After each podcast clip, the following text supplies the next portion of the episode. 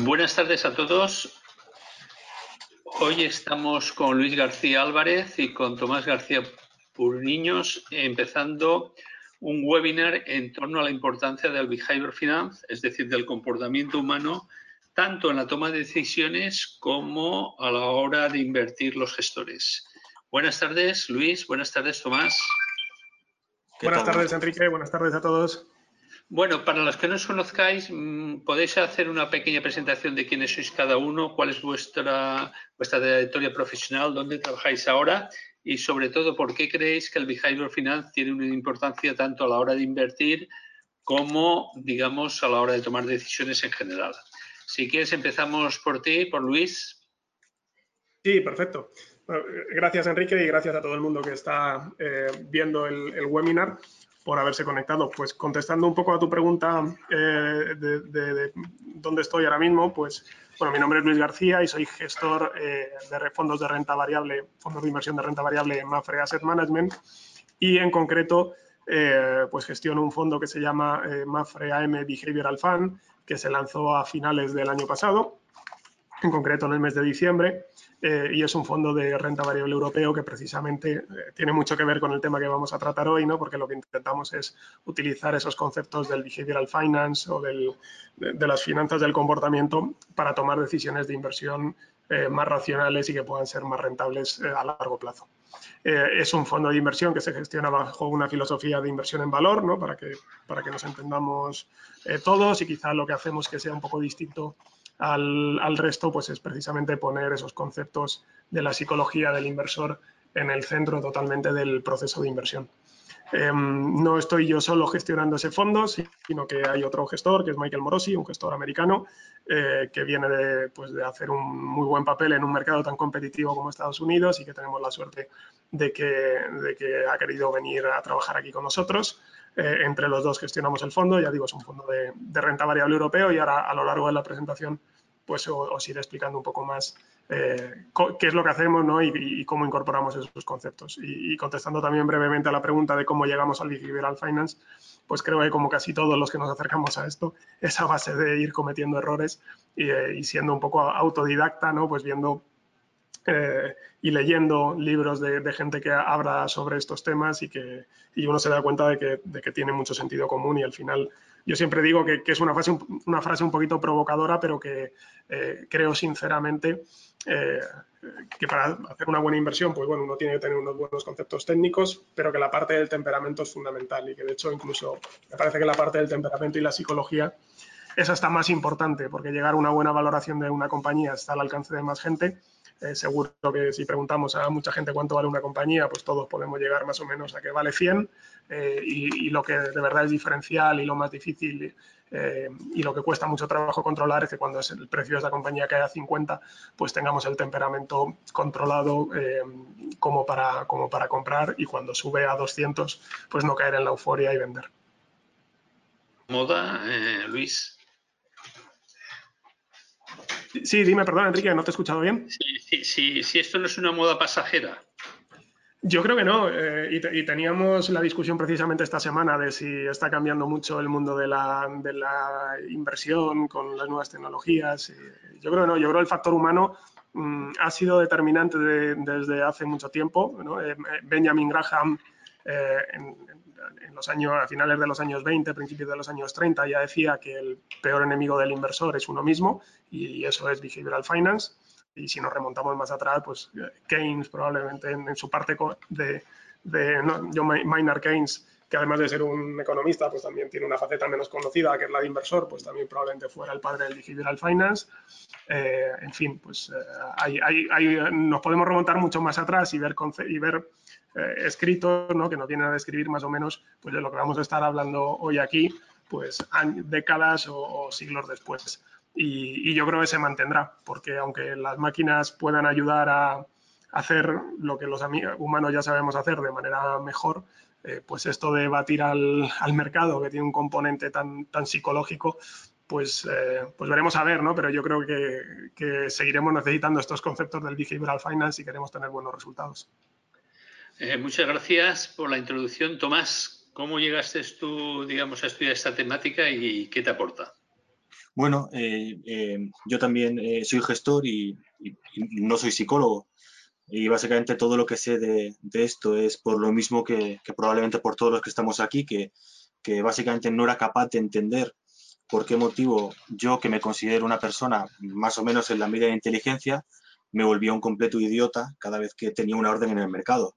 Y como, como cuando te quedas en blanco, cuando una cámara, te, una cámara de televisión te, hace una entrevista y te pilla como de imprevisto, pues básicamente yo era muy capaz de ser muy cuidadoso a la hora de hacer el análisis, muy capaz de, de analizar sin prácticamente sin sesgos eh, una, una, temática o, una idea y después, en el mismo momento en el que eso entraba a, estar en, en, cotización, pues me volvía completamente loco y necesitaba entender por qué eso me estaba ocurriendo y así fue como me fui acercando a base de leer libros, de, eh, de intentar entenderte.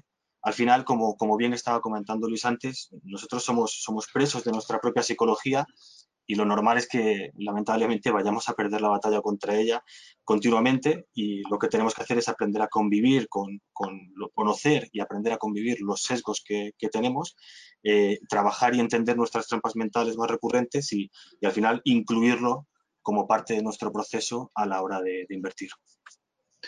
Muy bien, pues si queréis empezamos con la presentación de Luis. E independientemente de que tú, Tomás, cuando si lo consideras oportuno, podías apostillar, ampliar y después vamos con la tuya. Luis, cuando quieras, eh, tenemos la presentación ya en pantalla. Empezamos a ver un poquitín qué es lo que nos has preparado. Eh, pues vamos adelante con ello. Em, en primer lugar, lo que quería era situar de qué estamos hablando, ¿no? porque entiendo que nos está escuchando gente con niveles de conocimiento distintos dentro de lo que es el behavioral finance. Eh, entonces, creo que, es bueno empezar diciendo que el behavioral finance lo que es es la parte de la economía del comportamiento que está más centrada en el estudio de las finanzas, de, la, inversión, el ahorro, etcétera, etcétera.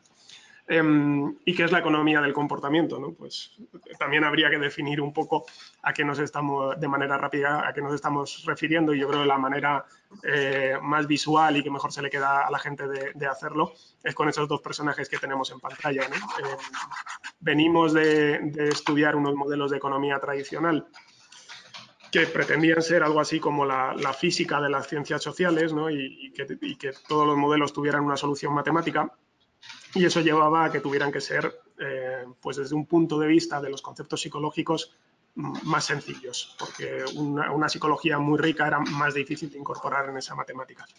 Entonces, para los que han estudiado economía o administración y dirección de empresas, pues les sonará mucho esto de eh, que el supuesto eh, básico del que parten la mayoría de los modelos de la economía tradicional es que los seres humanos somos racionales. Esa definición de racionalidad implicaba que éramos pues parecidos al, capitán Spock de la serie Star Trek, ¿no? Éramos, eh, que somos seres capaces de hacer cálculos eh, complejos eh, a una velocidad muy rápida, comparar muchísimas opciones y hacerlo, y esto es importante, sin vernos afectados por nuestras emociones, ¿no? como si fuéramos como el capitán Spock, ¿no? mitad humano, mitad extraterrestre. Y sin embargo, pues llegan unos nuevos economistas, que luego hablaremos de ellos, y empiezan a decir que esto pues, no es siempre así, ¿no? que, nuestra psicología, yo creo que por suerte, es más rica de lo que decían los modelos de la economía tradicional. Y esto es lo que se denomina economía del comportamiento. La economía del comportamiento no viene a derrumbar eh, la economía tradicional, sino simplemente pretende enriquecer los rasgos psicológicos que se estudian dentro de los modelos de economía, que al final lo que tienen que hacer es intentar predecir cómo el, agente económico, el ser humano, toma sus decisiones. Y pretenden crear modelos que se ajusten más a la manera en la que el ser humano realmente se comporta. Y a finales del siglo pasado y principios de este, pues ha llegado eh, el reconocimiento a todo ese trabajo. Eh, y poco a poco la economía del comportamiento va estando más incluida dentro de los, de los ámbitos académicos y de las principales universidades. Si os fijáis, y es lo que se ve en esa diapositiva, pues antes del, antes del, eh, durante el siglo XX hubo un premio Nobel puro a la economía del, a la economía del comportamiento, que fue el de, de Herbert Simon, ¿no? que es conocido entre otras cosas por la teoría de la racionalidad limitada. Es decir, que somos racionales, como decían eh, los, él, decía que somos racionales, como dicen los modelos de economía tradicional, pero con ciertos límites. Y, sin embargo, a partir del, año 2000, pues hay una explosión ¿no? y, y, hay varios premios Nobel que premian este estudio de la economía del comportamiento. Daniel Kahneman es uno de los más conocidos, es, un, es el primer premio Nobel de Economía que no, es, que no era economista como tal. Daniel Kahneman es un psicólogo israelí, israelí y gana el premio Nobel en el año 2002 eh, por varias cosas, decisiones bajo incertidumbre, teoría de prospectos, etcétera, etcétera. Y, mm, luego, pues detrás viene Robert Siller eh, en el estudio de, por qué los mercados son ineficientes y las burbujas. le dan el premio Nobel en el año 2013.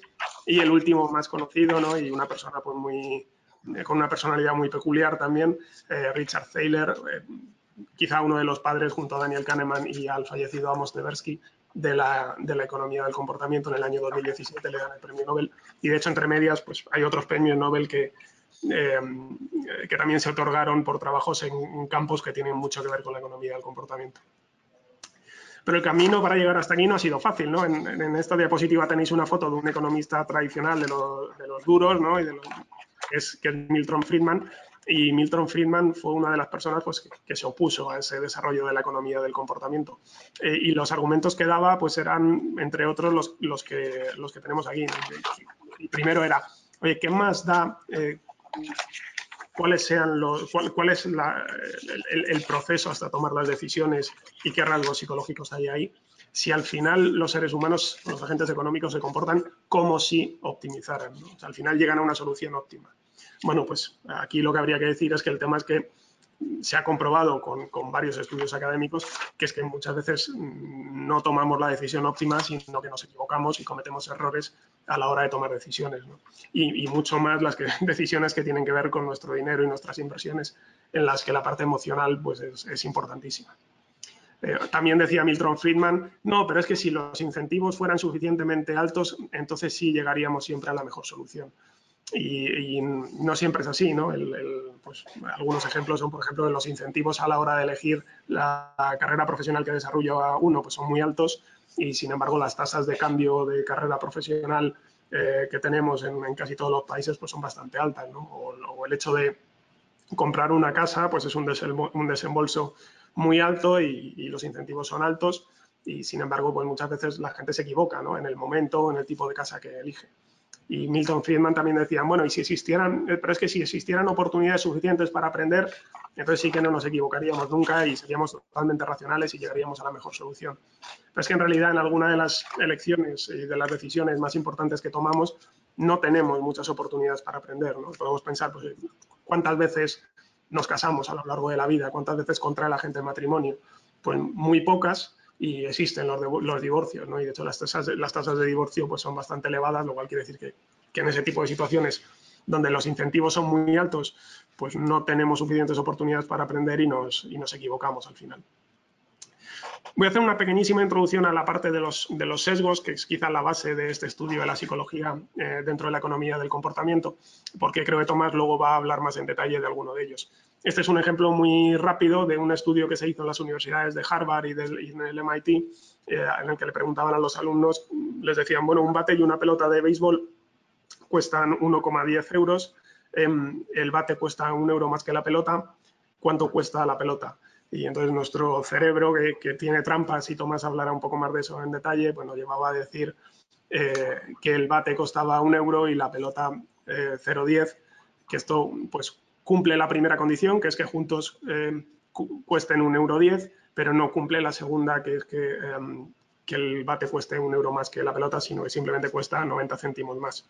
Pero, ¿qué es lo que pasa y qué quiero resaltar con esto? Pues que nuestro cerebro intenta constantemente buscar atajos y tiene patrones definidos que hacen que podamos caer en errores. ¿no? Tenemos una serie de sesgos eh, que nos afectan a la hora de tomar decisiones.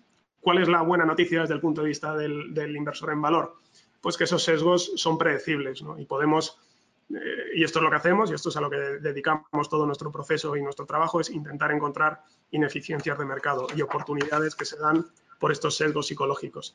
Eh, y muchas veces, pues, pues oye, hay cosas que claramente el precio no se corresponde con el valor. Este es un ejemplo real de, unos, eh, de un catálogo de unos grandes almacenes. Pues bueno, hay que intentar, como decimos, comprar almohadas francesas a precios de almohadas holandesas.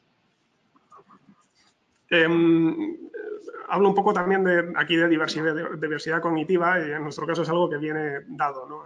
Se ha comprobado que equipos que tienen cierta diversidad cognitiva superan incluso equipos de alta habilidad. Eh, bueno, no me voy a detener mucho en esto, pero el hecho de que Michael sea un gestor americano con una perspectiva distinta de las cosas y con una especialidad distinta y con un tipo de psicología distinta, a la mía, que soy europeo, que estoy especializado en otros sectores, ¿no? más cómodo tradicionalmente con otros gestores y que tengo unas fortalezas cognitivas distintas, pues hace una combinación que creemos que, es buena. Tenemos además de nosotros dos pues un consejo asesor que nos ayuda a diseñar este proceso de inversión y en el que hay gente de, primer nivel Euro, español y yo diría que europeo y mundial en tema de, economía del comportamiento. ¿no? Algunos pues os sonará eh, Pedro Bermejo, el autor del Cerebro del Inversor, en el que yo tuve el, placer de colaborar en la nueva edición. Em, pues Pedro, aparte de neurólogo del Hospital Puerta de Hierro de Majadahonda, es presidente de la Asociación Española de Neuroeconomía, autor de un montón de artículos y de libros. Eh, Natalia Casinelo es profesora en ICADE. ICADE fue la primera institución, la primera universidad en España, al menos en mi conocimiento, que tuvo un grupo de investigación en Behavioral Finance. Pedro Reiviel, profesor de Economía del Comportamiento en ESADE y quizá la referencia eh, en España en temas de economía del comportamiento, y Guillermo Llorente, que es un eh, antiguo teniente, teniente, coronel del ejército, especialista en, eh, pues temas como ciberseguridad, geopolítica, etcétera, etcétera, que se salen un poco de la economía del comportamiento, pero que nos aportan también un conocimiento fuera de nuestro círculo de competencia. Y llego quizá a la parte pues, más importante de la, de la, presentación, que es contaros cómo aterrizamos todo esto. Y voy a ir rápido y casi prefiero ir rápido y dejar tiempo para las preguntas si luego quieren que volvamos sobre alguna cosa de estas. Eh, básicamente, yo siempre digo que utilizamos la economía del comportamiento en dos sentidos. Uno es hacia afuera, intentando aprovechar los errores de otros inversores para encontrar oportunidades eh, atractivas para el largo plazo y otro es hacia adentro, es decir, protegiéndonos nosotros mismos, porque el hecho de estudiar esos, estos sesgos y conocerlos bien, pues eh, no nos libra de padecerlos, seguimos siendo humanos y nuestro cerebro sigue estando diseñado de una manera determinada, nuestro cerebro es la estructura pues, más compleja que se conoce eh, pero se programó hace miles de años para temas que tenían que ver con la supervivencia, ¿no? Tenían que ver ni mucho menos con la economía o con la manera en que nosotros invertimos, gestionamos nuestro dinero. Entonces, con ese cerebro programado para sobrevivir, nos tenemos que enfrentar a problemas del siglo XXI, que es cómo invertir, ¿no? y eso hace que, que, tenga ciertas trampas. Y esas trampas pues, se han ido estudiando por, por la rama de la economía del comportamiento y de la neuroeconomía, y hay, pues bueno, ciertos patrones eh, que están más o menos probados eh, sobre, em, sobre potenciales fuentes de ineficiencias. Eh, y ahí es, bueno, pues nosotros intentamos identificar algunas estrategias, esas siete estrategias que tenéis en la pantalla, y esto siempre decimos que es lo que nos dirige la mirada hacia potenciales oportunidades. Y a partir de ahí ya toca el trabajo de remangarse, hacer un análisis fundamental, separar unas compañías de otras, pues, normalmente pues quizá hay, un, eh, hay una potencial ineficiencia en un sector, pero no todas las compañías son buenas inversiones y toca remangarse y escoger las mejores. Y, esas siete estrategias de las que comentaba pues son las que tenéis ahí. ¿no? Está probado, por ejemplo, que, los inversores normalmente sobre reaccionamos a las noticias negativas. Las noticias negativas viajan rápido y cuando hay una, un profit warning o alguna cosa de esas o un, un huracán en algún sitio, eh, pues las reacciones a veces son exageradas y dirigiendo la mirada hacia ahí, escogiendo bien las compañías, pues se pueden encontrar oportunidades. Con las noticias positivas, es la segunda estrategia, pasa lo contrario. Em, así como las noticias negativas llevan una sobrereacción, las positivas tardamos en incorporarlas, hay una infrarreacción. Eh, siempre decimos que las noticias negativas viajan rápido, mientras que las noticias positivas viajan despacio. Y eso pues también da lugar a, que cuando hay compañías en las que las cosas empiezan a ir bien, pues tengamos tiempo para identificar pues, buenas oportunidades para entrar en empresas y estar mucho tiempo, que es lo que queremos. La tercera estrategia, pongo ahí spin-off, pero en realidad es intentar pues, bueno, focalizar esta obsesión que tenemos, que es entender quién está al otro lado de la operación. ¿no? Cuando nosotros compramos, intentar entender qué es lo que pasa a la cabeza por los que venden y cuando nosotros vendemos, intentar entender qué es lo que pasa por la cabeza de los que compran. Eh, y en este sentido, pues, pues algo que, creemos que puede generar mucha rentabilidad es intentar encontrar vendedores forzosos, o sea, gente que forzosamente te tiene que, te tiene que vender una determinada compañía. Y los spin-offs es un, es un, caso claro, ¿no? Segregaciones pues, de divisiones de compañías que, cotizan y sacan esa división a, cotizar por separado y muchas veces pues, hay condicionantes distintos, ¿no? Que la, la, compañía segregada no está en un índice y fondos que invierten en índices pues tienen que vender ese, esas nuevas acciones de la, de la, nueva compañía que le han entregado eh, o que sean de sectores distintos. Luego, si queréis, repasamos alguna casuística ciclos del sector. ¿no? Aquí recomiendo siempre el libro Capital Returns, que habla como las industrias cíclicas, pues también el, el, el, comportamiento de los equipos gestores sigue ciertos patrones ¿no? y se puede intentar entender para, para, saber cuándo, pues bueno, cuando nadie quiere invertir en un sector, pues ahí a veces se pueden encontrar buenas oportunidades. Acciones olvidadas, pues tenemos en el fondo compañías que tienen uno o ningún analista. Yo, de hecho, siempre cuento la anécdota de que tenemos una compañía americana de software que es QAD, que antes tenía dos analistas y ahora solamente tiene uno, porque el otro que tenía es Michael, que ahora está aquí trabajando con nosotros. ¿no? Y en esas acciones olvidadas, pues es más fácil encontrar ineficiencias, porque hay menos gente mirándolas y, y bueno, es más fácil que ocurran cosas raras que hacen que se desvíe el valor y el, el, del precio. Eh, intereses alineados, ¿no? Pues intentamos encontrar compañías en las que el interés del equipo gestor pues, esté muy alineado con, el nuestro como accionistas y eso también nos lo exigimos a nosotros. Nosotros invertimos nuestro dinero en nuestro fondo. Y narrativas de mercado, ¿no? Pues, pues eh, en el mercado se imponen a veces determinadas narrativas como que Amazon va a destruir a todos los retailers o que el coche eléctrico mmm, va a destruir a muchos de los fabricantes tradicionales y muchas veces hay algo de verdad o mucho de verdad, pero si uno rasca un poco puede encontrar buenas oportunidades. Y para terminar ya con la presentación y dar, y dar paso a Tomás, eh, la segunda parte, que es la de eh, protegernos de nuestros propios sesgos. He hablado ya del consejo asesor, pero otras cosas que hacemos es, pues, por ejemplo, tener un, un, checklist. Una vez que tenemos desarrollada nuestra tesis de inversión, pues hacer como los pilotos de avión y, y chequear que cumple con todas las características que nosotros pedimos a una compañía y que hemos dado todos los pasos que teníamos que dar. Abogado del diablo, ¿no? Intentar mm, turnarnos entre Michael y yo para una vez que hemos creado una tesis para comprar una compañía, pues destruirla. Esto se lo escuchamos a nuestros amigos de, de, Oros y a la gente inteligente, pues hay que copiarle las cosas inteligentes que dicen y, y nosotros lo incorporamos aquí. Eh, nunca decidir solo, esto es verdad que yo he notado mucho porque en un principio manejaba otro fondo solo y ahora el hecho de estar con Michael, pues veo que hace que, que nos contrarrestemos el uno o el otro, porque hay veces que uno tiene días malos y quiere vender todo, o al revés, uno que tiene, unas veces tiene, hace mucho sol y hay días de, de euforia y, y quieres comprar todo y bueno, pues el hecho de, que estemos dos ayuda a um, eh, contrarrestarnos un poco el uno al otro. Evitar el apego, ¿no? Normalmente nosotros cuando hacemos la selección de ideas que vamos a empezar a estudiar en profundidad, normalmente el que selecciona la idea no es el que la analiza, sino que la analiza el contrario. O sea, si yo llego a cinco ideas que me gustaría analizar y Michael a cinco, que de hecho es lo que normalmente hacemos cada cierto periodo de tiempo, pues yo le doy mis cinco a Michael y Michael me da esas cinco a mí eh, y así intentamos evitar ese apego o el, hecho de que estemos condicionados por, por, haber, por creer que hemos descubierto buenas oportunidades de inversión. Salir de la burbuja e intentar hablar con gente que está fuera de las del mundo de las finanzas y luego mantener cierto equilibrio mm, vital, ¿no? Tener un, intentar tomar decisiones cuando tenemos el estado mental correcto y, y bueno, pues no solo pasar mucho tiempo analizando compañías, sino hacer deporte, tener una vida equilibrada, eh, y muchas de las decisiones, pues Michael y yo no estamos todo el rato sentados en la oficina, sino que salimos a dar un paseo e intentamos despejar un poco la mente y tomar bien las decisiones. Y aquí termino, dejo tres recomendaciones de, de lectura por si alguien quiere aprovechar el mes de agosto y, y cierro y le doy paso a Tomás. Espero no, no, haber comido mucho tiempo y que quede tiempo para preguntar después. Muchísimas gracias, eh, Luis. Bueno, yo de los tres libros tengo el cerebro del inversor digamos, en, aquí dentro de mí sí que recomiendo, digamos, que echéis una lectura en profundidad para saber por qué, y nos lo demuestra, por ejemplo, el estudio que hizo Fidelity de que los partícipes en sus fondos de inversión obtienen menos rentabilidad, digamos, que los fondos de inversión en sí misma, porque venden cuando la bolsa baja y compran cuando la bolsa sube. Eh, Tomás, es, es tu turno, es tu turno y cuando quieras empezamos. Muy bien, pues empezamos eh, intentando explicar estos, estos sesgos. Eh, ¿Cuál es el resultado de esta operación? Eh, ¿Es intuitivo? ¿Es rápido? Lo complicado yo creo que sería contestar algo diferente a cuatro, porque es algo que tenemos interiorizado. Sin embargo, ahora, ¿cuál es el resultado? Esta no es tan fácil, habría que, habría que pensar más lento para tratar de, llegar a una conclusión.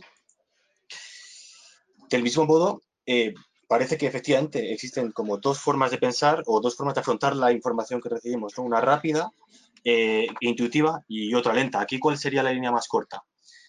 Bueno, eh, sabemos que, son líneas iguales. nuestra mente nos ha engañado con una ilusión, pero nosotros estamos convencidos de que la primera era más larga. Y además, mm, da igual que conozcamos o no el truco, no podemos evitar que nuestra mente piense que la eh, superior es más larga, no, no, podemos evitarlo. Solo la experiencia y un análisis profundo eh, y lento nos permitirían afrontar esta realidad. Y así es en los mercados. Nosotros veremos muchas veces una cosa, analizaremos muchas veces una cosa y tendremos un sentimiento, eh, pero solo podremos afrontarlo si tenemos la experiencia de haberlo vivido y sabemos ante qué sesgo nos estamos encontrando.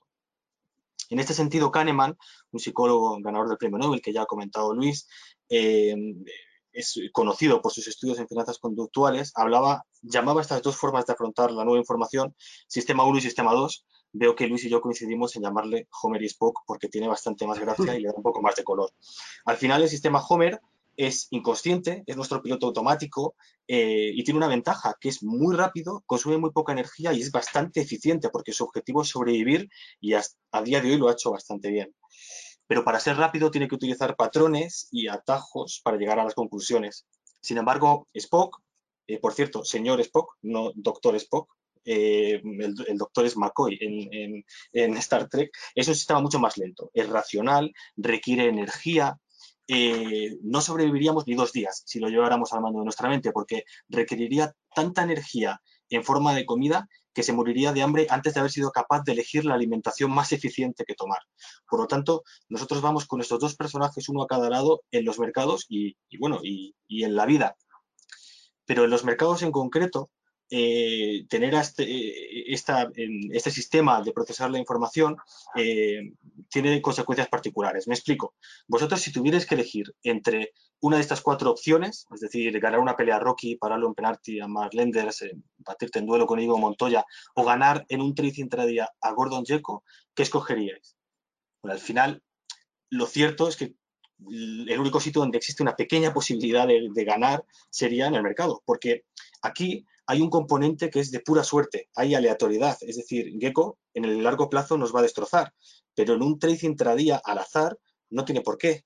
Al final la inversión tiene un componente muy alto de, de aleatoriedad que exige el largo plazo para poder diferenciar a un maestro de un aprendiz, para poder diferenciar la suerte del conocimiento.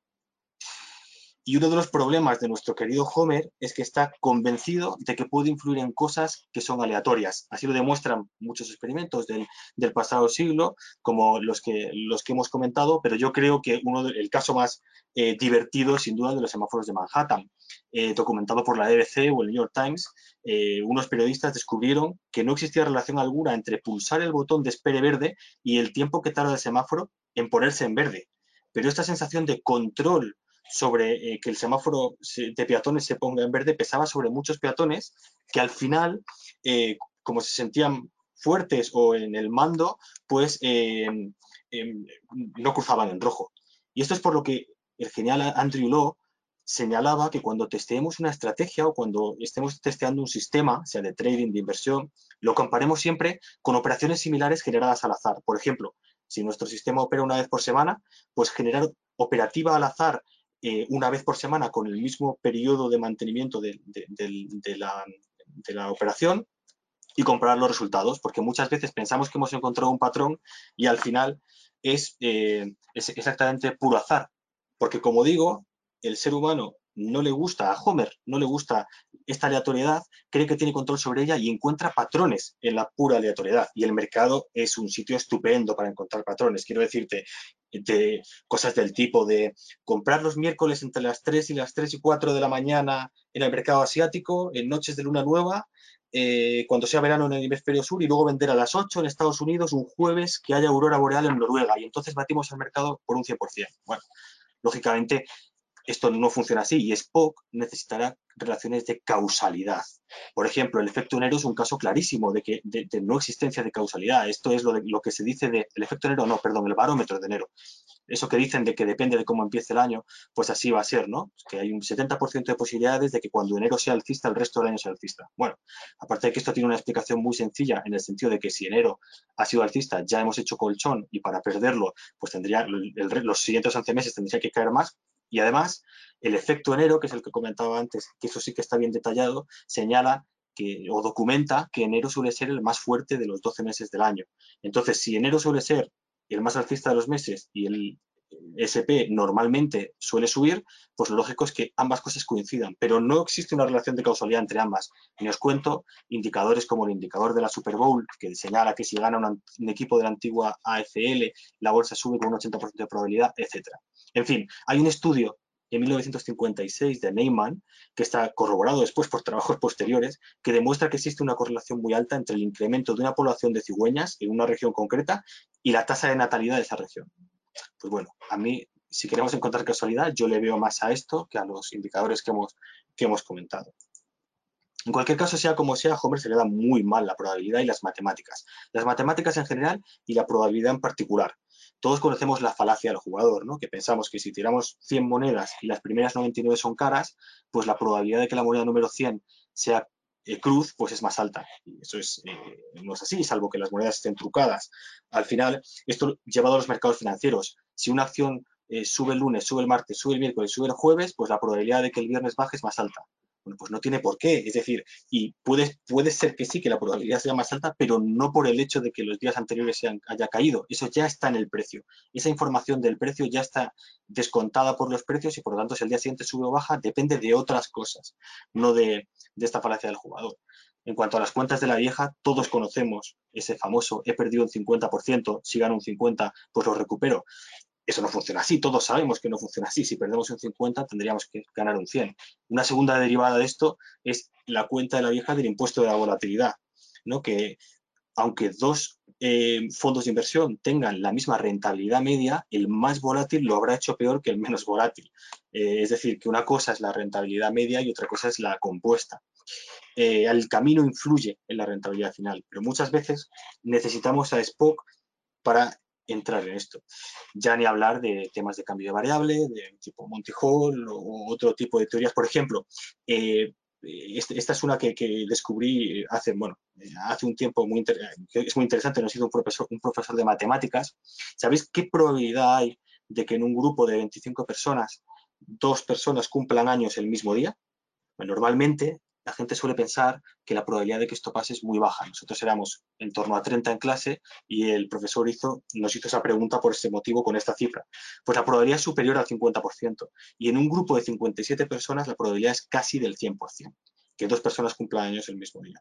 Esto es, las matemáticas son así, pero son muy contraintuitivas. Homer jamás nos habría llevado a esa conclusión. Homer nos exigiría por lo menos 300 personas, porque nosotros pensaríamos que como el año tiene 365 días, pues que haya eso, en 366, pues ya tenemos un 100% de probabilidad. ¿no?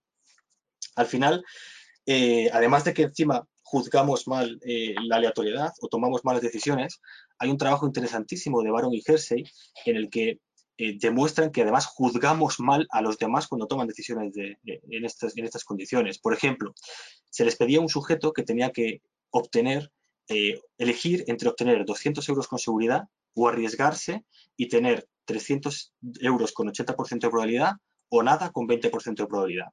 Aquí la esperanza matemática de arriesgarse es muy clara porque es muy alta, es 240 frente a los 200 de la seguridad. Entonces Spock, sin ninguna duda, escogería arriesgarse. Pero este estudio no quería analizar la decisión que iba a tomar el sujeto, sino que se pedía que otros sujetos valorasen esta decisión tomada después del resultado. Y tenían que puntuar entre menos 30 si pensaban que era mala decisión y más 30 si era buena. Spock esta decisión la puntuaría siempre con 30, eh, independientemente del resultado. Eh, pero al final los sujetos valoraban en media 7,5 cuando el sujeto ganaba los 300 euros y con un menos 6,5 de media en promedio si perdía. Es decir, es como si te hipotecas para jugar al euromillón y lo ganas, toda la gente a tu alrededor te dice, es que has hecho lo correcto, qué buena idea has tenido, etc. Es, eh, completamente ilógico. Estos son al fin y al cabo algunos de los sesgos que ya, como comentábamos antes, que influyen a la hora de tomar eh, decisiones. Eh, los sesgos pueden ser de tipo cognitivo, no tenemos tiempo, lógicamente, para, entrar uno a uno en ellos. Aquí he puesto los más, eh, los más importantes cognitivos, que son errores a la hora de procesar la información. Este tipo de errores, si los conocemos, podemos pelear contra ellos con relativa facilidad. Siempre y cuando los conozcamos, sepamos que nos estamos equivocando, no seamos orgullosos y trabajemos para mejorarlos. Hay otro tipo de sesgos, que son los sesgos emocionales, que son muy complicados de, quitarnos de encima. Eh, no hay tiempo tampoco para explicarlos, pero hay un artículo en el, en blog que tengo en Rankia en el que explico paso a paso eh, o poco a poco desgrano en qué consiste cada uno de estos sesgos. Como digo, los emocionales son realmente difíciles y lo único que podemos hacer con ellos es tratar de atenuarlos lo máximo posible, pero evitarlos es absolutamente imposible. Y aquí lo extraño eh, es ¿Cómo puede ser que unos participantes que son Homer en el mercado, cómo puede ser que un mundo de inversores Homer eh, no haga que los mercados estén completamente patas arriba y sean absolutamente irracionales? Porque lo cierto es que parece que la mayoría de los estudios demuestran que el mercado es bastante eficiente o tiende a ser eficiente a pesar de todo. Y cuando hablo de eficiente me refiero a que refleja bien toda la información que hay disponible eh, toda la información que existe en cada momento y por lo tanto no es posible batirlo de forma consistente. Así, eh, como digo, se demuestra que la mayoría de fondos de inversión son, les cuesta eh, batir a su, a su benchmark. Al final, esto es lo que Suroweki llamaba la inteligencia de las masas. Él hablaba de que la combinación de información de un grupo lleva mejores resultados que los tomados por una sola persona, aunque esta persona sea un experto. Suroweki hablaba de de bueyes, ¿no? de, una feria de ganado, cómo un grupo de, personas era capaz de adivinar con bastante, con bastante, exactitud el peso de un buey frente a unos expertos que había alrededor. En 2013, en Credit Suisse hicieron un, ejemplo de esto muy divertido en el que les pedían a un grupo de becarios en, de verano averiguar el número de gominolas que había en una cesta, eh, incentivando a aquellos que acertasen y castigando, entre comillas castigar, me refiero, eh, no sé lo que les hacían, pero publicaban su nombre o su opinión o, algo que no era, evidentemente no, era un castigo a latigazos, vamos, pero bueno, eh, y les incentivaban en el caso de que acertaran y les castigaban en el caso de que fallaran. Y la estimación media de los casi 70 becarios fue 1.427 gominolas en una cesta en la que había 1.416. Al final, lo interesante además de esto es que la desviación de las estimaciones era altísima. Esto significaba que eh, uno podría decir 5.000, otro podría decir 100, y entre ellos la media llegaban a un resultado que era absolutamente correcto. Suruki decía que hacían falta tres cosas para que se diera esta inteligencia de las masas. La primera, diversidad de opinión, la segunda, agregación de estas opiniones y la última, incentivos. En los mercados financieros se dan con mucha fuerza estas tres cosas. Por lo tanto, y en conclusión, para dejar tiempo para que eh, haya preguntas y intervengamos, eh, intervengáis todos. Al final, como inversores, somos unos locos tomando decisiones en un mundo que está completamente loco, que llega a decisiones cuerdas. Los mercados en este sentido son extremadamente contradictorios y por eso permiten premiar con el premio Nobel en el mismo año dos personas con visiones radicalmente distintas de la realidad, como son Fama, que es un eh, fuerte defensor de la teoría del mercado eficiente, o Schiller, que es eh, uno de los eh, cabezas visibles de, las finanzas conductuales. Y al final lo que es cierto es que probablemente los dos tengan razón.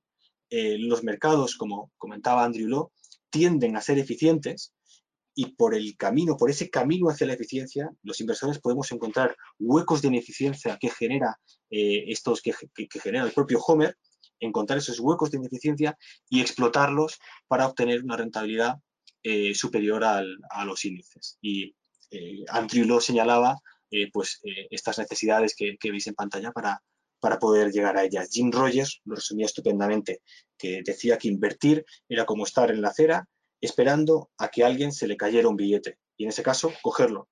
Y mientras tanto, tener sencillamente paciencia y dar por hecho que el mercado probablemente esté relativamente bien valorado. Y eso es todo por mi lado. Espero que, tenemos tiempo suficiente para que... Sí, sí. Muchas gracias a los dos. Vamos a ver, hay bastantes preguntas. Un poco, como decía Keynes, el mercado puede permanecer irracional más tiempo que tu bolsillo aguantar una pérdida habéis hablado de la paciencia. A mí, eh, un poco, digamos, viendo mm, los planteamientos que habéis hecho, esto me recuerda un poquitín más a aquellos elementos tradicionales que toda la gente eh, pensamos que ayuda a tomar unas buenas decisiones de inversión, como puede ser una cierta diversificación, tanto en el tiempo como en sectores o, países, y tanto también a nivel de activos, y también un mayor conocimiento de allá donde se invierte. Es decir, si una persona tiene un mayor conocimiento y está más firmemente convencido de las ideas o de los valores o de las empresas donde invierte, quizás el comportamiento o las fuerzas opuestas o digamos también eh, los que provocan los miedos en los mercados o los titulares de prensa le afectan menos. ¿Hasta qué punto el comportamiento, el behavior finance, complementa, según vosotros, digamos, el estudio, el conocimiento, la diversificación, el tener siempre algo de liquidez, el saber que hay elementos incontrolables eh, en el mercado, que a veces en el corto plazo pues, se produce algo aleatorio. ¿Hasta qué punto esto es un elemento más a la hora de complementar tanto la formación del inversor como del gestor?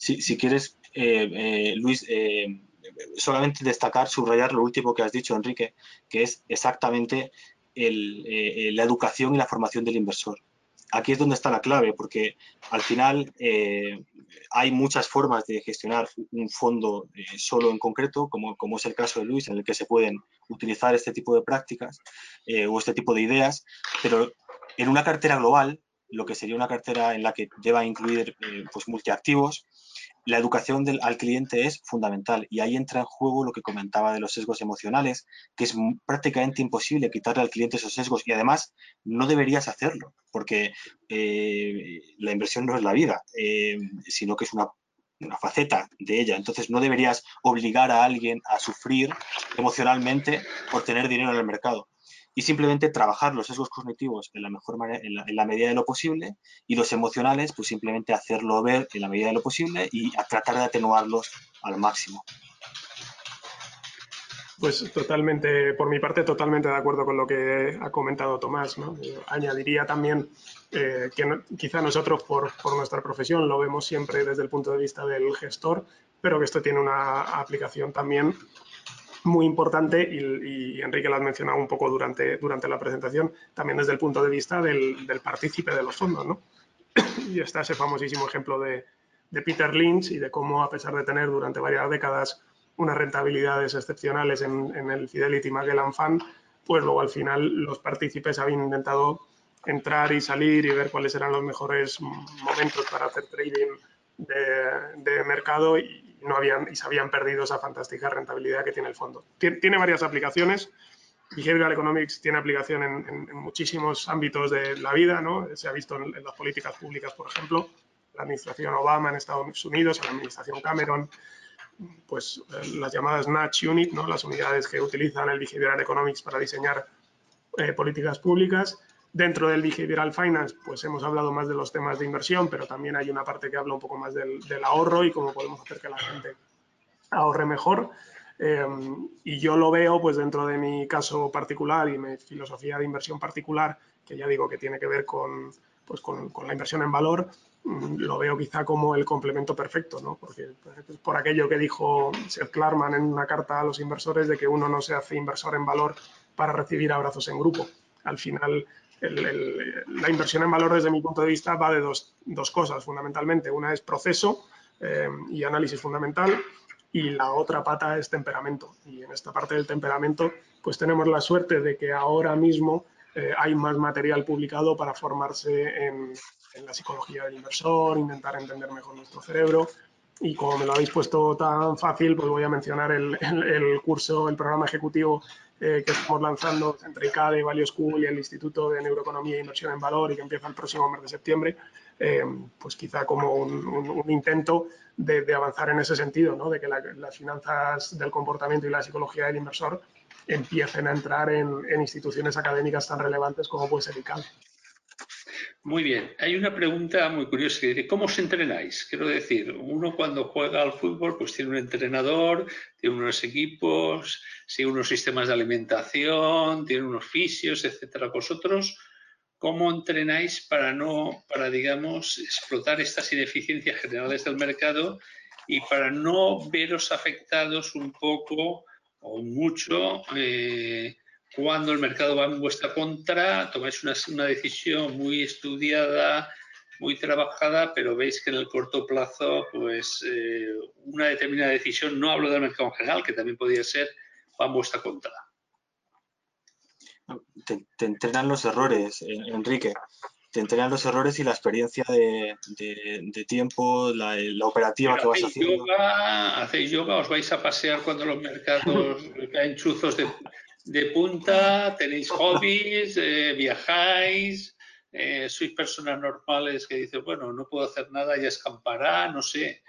Digo, cómo eh, esto es irracional lo que está pasando en los mercados, hay que tener paciencia a largo plazo, hay que estudiar mejor una empresa, hay que ver por qué otros venden. No sé, ¿tenéis ayuda de algún psicólogo? No. Mm. Porque a veces uno, uno está solo contra el mercado y compra una acción cuando le están dando al día siguiente sigue, le siguen dando, al día siguiente sigue, compra una acción y a lo mejor te baja un 30 o un 40% y dices, bueno, pues sí, el que tiene razón soy yo, quiero decir, ¿qué hago? Al, final el trabajo del gestor es un trabajo muy solitario y que eh, es entre tú y tu equipo y, tienes, que, tienes que apechugar con las decisiones que, que, vas tomando. A, a, mí lo que sí que me gustaría comentar en este, en este sentido es un, un pequeño disclaimer, ¿no? que es eh, que no estamos hablando, lo digo por, no lo digo por lo que tú has dicho, Enrique, sino por lo que puede inspirar a veces el, perdón. Dime, dime. No, es que no escucho muy bien. Eh, vale. Eh, no, comentaba que, que, que, esto no es eh, eh psicotrading, o, sea, no, no, necesitamos un, un coach Discúlpame, Enrique, es que escucho fatal. Parece que hay como interferencias. Sí, hay como interferencias. ¿Interferencias? Espera, vamos a ver si ahora escuchas mejor. Perdóname, ahora sí. Sí, mucho, mucho mejor ahora. es que había como ruido de fondo en el que eh, hacía muy complicado. Eh, eh, lo que estaba comentando básicamente es que, aquí no estamos hablando de, no hay un coacher en, una gestora, esto no es Billions, esto es gestión profesional y entonces al final se ha montado cierto circo en torno al tema del psicotrading, coacher, mentor, trader, yo qué sé, que, vende ciertas recetas milagros, ¿no? Del tipo de, si no funcionas que no buscas con la fuerza suficiente o empezarás a ganar dinero cuando te deje de preocupar el dinero. Nosotros estamos hablando de un tema muy distinto. Nosotros estamos hablando de, algo profesional, académico, eh, no está sacado de libros caducados bestsellers de autoayuda, sino de, premios Nobel de economía. De, estamos intentando entender cómo somos a la hora de invertir. Pero no necesitamos, bueno, quiero decir, yo tengo compañeros que hacen yoga, yo personalmente pues eh, hago vida activa, voy al gimnasio, pero no creo que si trabajase de cualquier otra cosa también haría eso, porque el ser humano necesita desconectar independientemente de que su trabajo sea más o menos estresante. Y luego, pasar noches sin dormir por una mala inversión, las vas a pasar sí o sí. Hagas yoga, hagas, eh, entrenes como, como, o tengas un coacher que te venga a decir que no te preocupes, que esto es una vez, que eso ya lo sabes tú, pero, pero afecta. Mm. Pues, eh, eh, estando, volviendo a estar totalmente de acuerdo con, lo que comentaba Tomás, quizá por, intentar apuntar alguna otra cosa, y, la verdad es que este es un tema del entrenamiento que da para que estemos hablando bastante tiempo. pues bueno, por ejemplo, comentaba Tomás con toda la razón, eh, se aprende muchas veces de los errores. Eh, y, es así. Y nosotros, habiéndonos dado cuenta de eso, lo que intentamos hacer es esos errores escribirlos. Escribirlos y que eh, para tenerlos disponibles para más adelante, cuando tengamos que, una situación similar, pues volver a visitarlo ¿no? y entender por qué tomamos esa decisión, por qué nos equivocamos, qué aprendimos de eso, un poco en el, en el espíritu de lo que comentaba Rey Dalío cuando escribió su libro de principios, que decía que él iba escribiendo sus principios, pues nosotros intentamos ir escribiendo nuestros errores. Este, este hecho de escribir, por cierto, da paso a hablar de, otra cosa interesante, que es que hablaba Tomás de esa parte de pensar rápido, pensar despacio y cómo necesitamos para cometer menos errores, pues activar nuestro sistema 2 y pensar de una manera más racional. Eh, y, en nuestro equipo hay una cosa que viene, que, nos viene ya dada, pero que, va bien, y es que eh, tenemos lenguas maternas distintas. ¿no?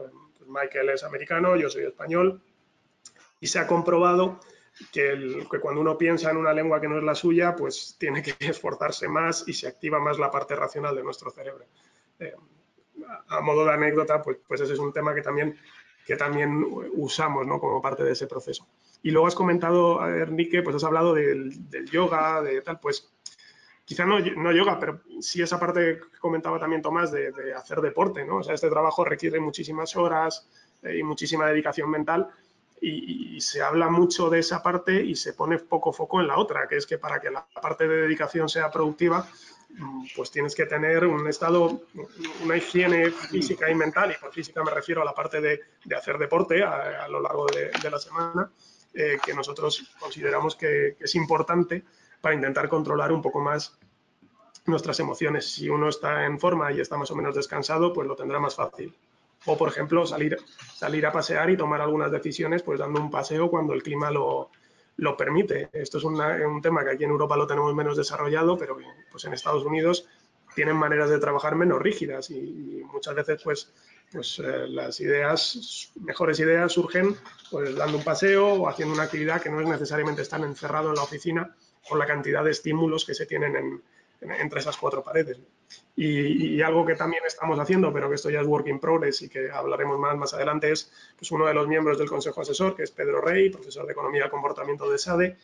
Una de las cosas que vamos a hacer en los próximos meses es que él venga durante unos días a observar cómo trabajamos e intente pues, aportar valor a nuestro proceso de inversión para, para ir diseñando en distintas etapas, distintas estrategias que hagan que podamos tomar decisiones un poco más racionales. Hay varias preguntas eh, relacionadas, lo que pasa es que ya vamos bastante rápido de tiempo. Con el costing moving average, si pensáis que esto ayuda a tomar decisiones más racionales. Pero también hay quien dice que el Cost Moving Average, digamos, no tiene en cuenta las valoraciones de las empresas ni, las valoraciones de los índices. Y también otra temática, si lo podéis resumir en dos minutos, en cuanto a gestión activa, gestión pasiva, ¿qué opináis? Porque parece ser que es bastante difícil, por lo menos, digamos, eh, batir ciertos mercados como el SP, etcétera. Un minuto cada uno. Tomás, ¿quieres empezar tú? Pues si quieres, además me centro en la segunda porque creo que la primera tiene más sentido que la respondas tú, Luis. Eh, respecto a la segunda de gestión activa, gestión pasiva, yo creo que esto es como papá o mamá pues es que ambas son muy buenas dependiendo del contexto y dependiendo del momento. Y para un gestor de multiactivos como yo, son útiles. Para un gestor como Luis, la gestión pasiva pues sería sencillamente eh, absurdo que, lo hiciera, porque es lo que intenta. Él, él, ha encontrado ese nicho o ha encontrado ese proceso que le permite o que cree que le va a poder permitir batir al mercado y por tanto lo que debe hacer es ser activo. Desde otro punto de vista, gestión activa o gestión pasiva, hay que utilizar las dos y como comentaba que decía Andrew Law, el mercado tiende a la eficiencia y hay momentos en los que habrá más oportunidades y podemos ser más activos y momentos en los que habrá menos oportunidades y tendremos que ser activos, pero, pasivos, pero ambas son perfectamente combinables y eh, hablando de un portfolio global, de, una cartera multiactivo global. Luis, mm. medio minuto. Eh, voy a tardar menos porque va a ser firmar debajo de lo que ha contado Tomás, que, básicamente me parece que es, la manera correcta ¿no? de, identificarlo. Eh, pues gestión pasiva tiene su, tiene sus ventajas y ha venido pues a rebajar costes y hacer cosas que, vienen bien eh, y, que, creo que son positivas. Y quizá, pues, y eso es debatible en más de medio minuto, pues quizá pueda incluso crear eh, más ineficiencias de mercado para esos gestores activos que son pocos los que logran batir el mercado y ahí está la tarea de los clientes y los asesores financieros de intentar identificarlos. Evidentemente es muy difícil hacerlo de manera consistente y en esa pelea estamos eh, pues con trabajo, con esfuerzo y con visión a largo plazo. Y por cerrar en cinco segundos de la primera pregunta, no, somos muy amigos de utilizar ese tipo de cosas, pero básicamente pues tenemos un leitmotiv que es mantener las cosas lo más simple posible y, dedicar el mayor tiempo posible a analizar bien las compañías y el menor a intentar hacer ese timing o compro un poco más ahora, un poco menos y tal, y tratar de simplificar y automatizar mucho ese tipo de decisiones.